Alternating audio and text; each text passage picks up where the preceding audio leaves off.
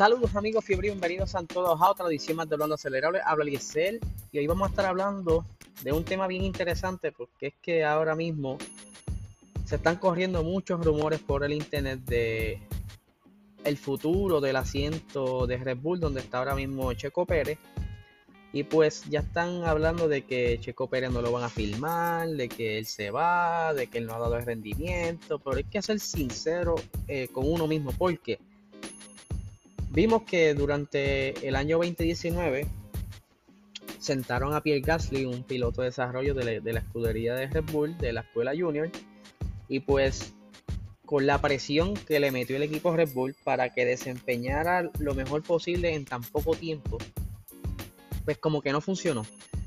Esa presión hizo todo lo contrario, el desempeño fue empeorando cada vez más y más. Eh, dicho por el mismo Pierre Gasly, él estaba como en una depresión, en una frustración continua. Y pues, según también Christian Horner, él lo que se pasaba era viendo los, números, la, data. Estaba había desconfiado de su desempeño, de su destreza. Tanto así que pues decidieron para el Gran Premio de Bélgica, como estamos ahora mismo por llegar al Gran Premio de Bélgica, pues decidieron salir de él. Eh, lo bajaron a Alfa Tauri y subieron a Alexander Albon, que en esas carreras que debutó, pues le fue bastante bien, pero a medida que le empezaron a exigir a estar más cerca de Max, a que esas quali fueran mucho mejor, pues se vio un efecto similar al de Gasly, aunque no tan notable como fue con Pierre Gasly eh, ya que por lo menos por lo que vimos, Alexander Albon pues supo manejar un poco la presión y pues no se notaba tanto la frustración como con Alexander Albon, como Pierre Gasly.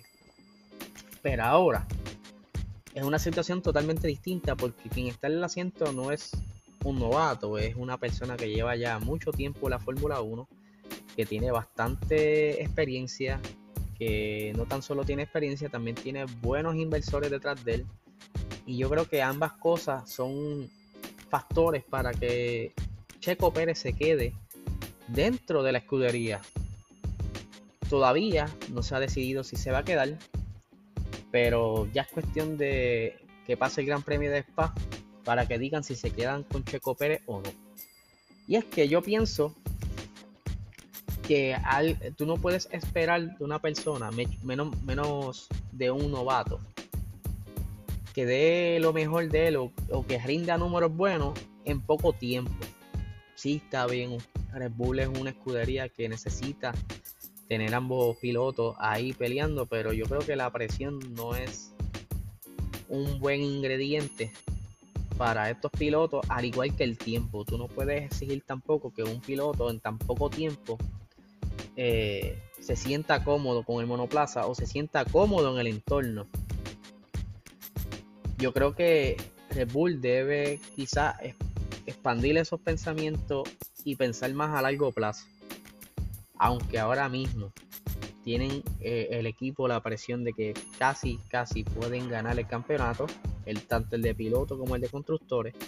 Y pues quizás por eso que estamos viendo esa presión a Checo Pérez, pero si Checo Pérez se va, ponle que se vaya, el piloto que venga tampoco puedes dejarle caer la presión de que tienes que rendirme en, poco tiempo para poder firmarte entonces otro año más. No pueden seguir con esos contratitos de un año a año. Porque yo creo que lo que están haciendo es un daño más a la escudería como tal. Y si siguen así, jamás va a tener un piloto contento o quizás cómodo dentro de la escudería. Y por porque de verdad podemos ver el ejemplo de ponerlo así, este Antonio Giovinazzi. Él no es un piloto que tenga buenos números, porque obviamente el equipo no, no está en las condiciones, pero ya es un piloto que sabe lo que quiere el equipo, sabe lo que puede dar y no tiene esa presión. Y aunque no tiene el motor que necesita, por lo menos está rindiendo las metas del equipo. Por entonces, si Red Bull vuelve a traer otro piloto y le da un año de contrato, yo creo que van a seguir teniendo la misma problemática over and over and over. Porque lamentablemente tienen a un piloto que están utilizando de referencia que es demasiado eh, rápido, demasiado experimentado, o sea, experimentado en el sentido de que es bastante talentoso, mejor dicho. Y tú no puedes comparar eso. Tú tienes que comparar que tienes el carro y cuánto da el piloto.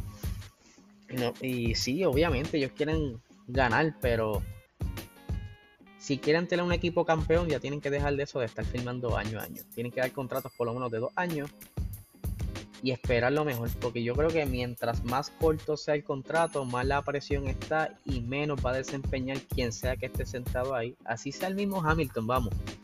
Imaginen que Luis Hamilton en un universo alterno, él filme con Red Bull como segundo piloto, compañero de Max, y que le digan, mano, tienes un año para darme estos números. Adaptarte al monoplaza y darme estos números en el menor tiempo posible. Yo creo que hasta el mismo Lewis Hamilton se le haría difícil eh, manejar toda esa presión que ahora mismo no tiene. Porque obviamente es el campeón, pero dentro de que tú estuvieses peleando por un campeonato que pudiera estar, que están por perder o estás perdiendo ante tu competidor, pues eso puede desconcentrar a cualquiera. A cualquiera lo pudiera desconcentrar porque tienes a la prensa cayéndote encima, tienes a los fans cayéndote encima, tienes a los haters cayéndote encima y a la larga y a la corta esto te va a afectar. Por eso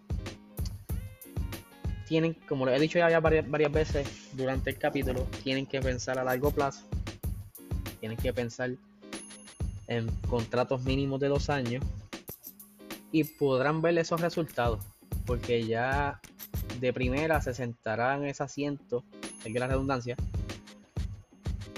y estará tranquilo porque dirá, mira, mano, por lo menos tengo un contrato de dos años y sé que tengo poco tiempo para adaptarme, pero tampoco tengo que estar pensando en que tengo que dar buenos números porque si no me voy a quedar fuera.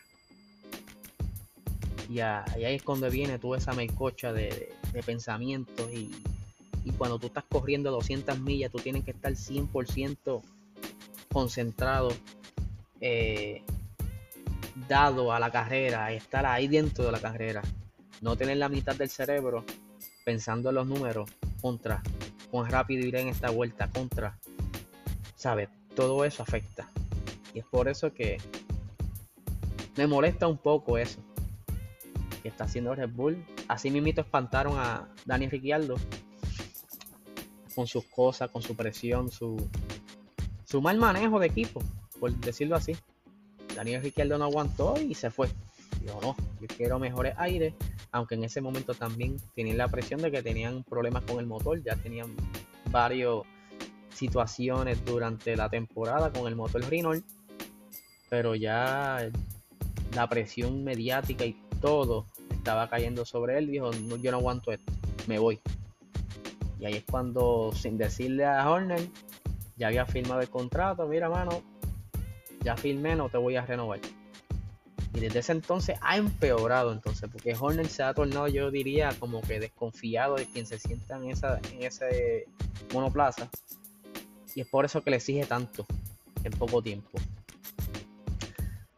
Pero la gente, yo quería como que desahogarme de esa manera de lo que yo pensaba del equipo Red Bull.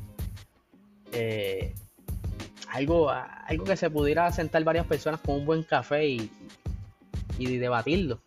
Es algo bien interesante como un equipo que en un momento dado tuvieron cuatro campeonatos de constructores y tuvieron a Sebastián Vettel ganando con ellos y ahora están en la segundo en el campeonato en un momento dado tuvieron tercero cuando estaba Ferrari haciéndole daños ahí.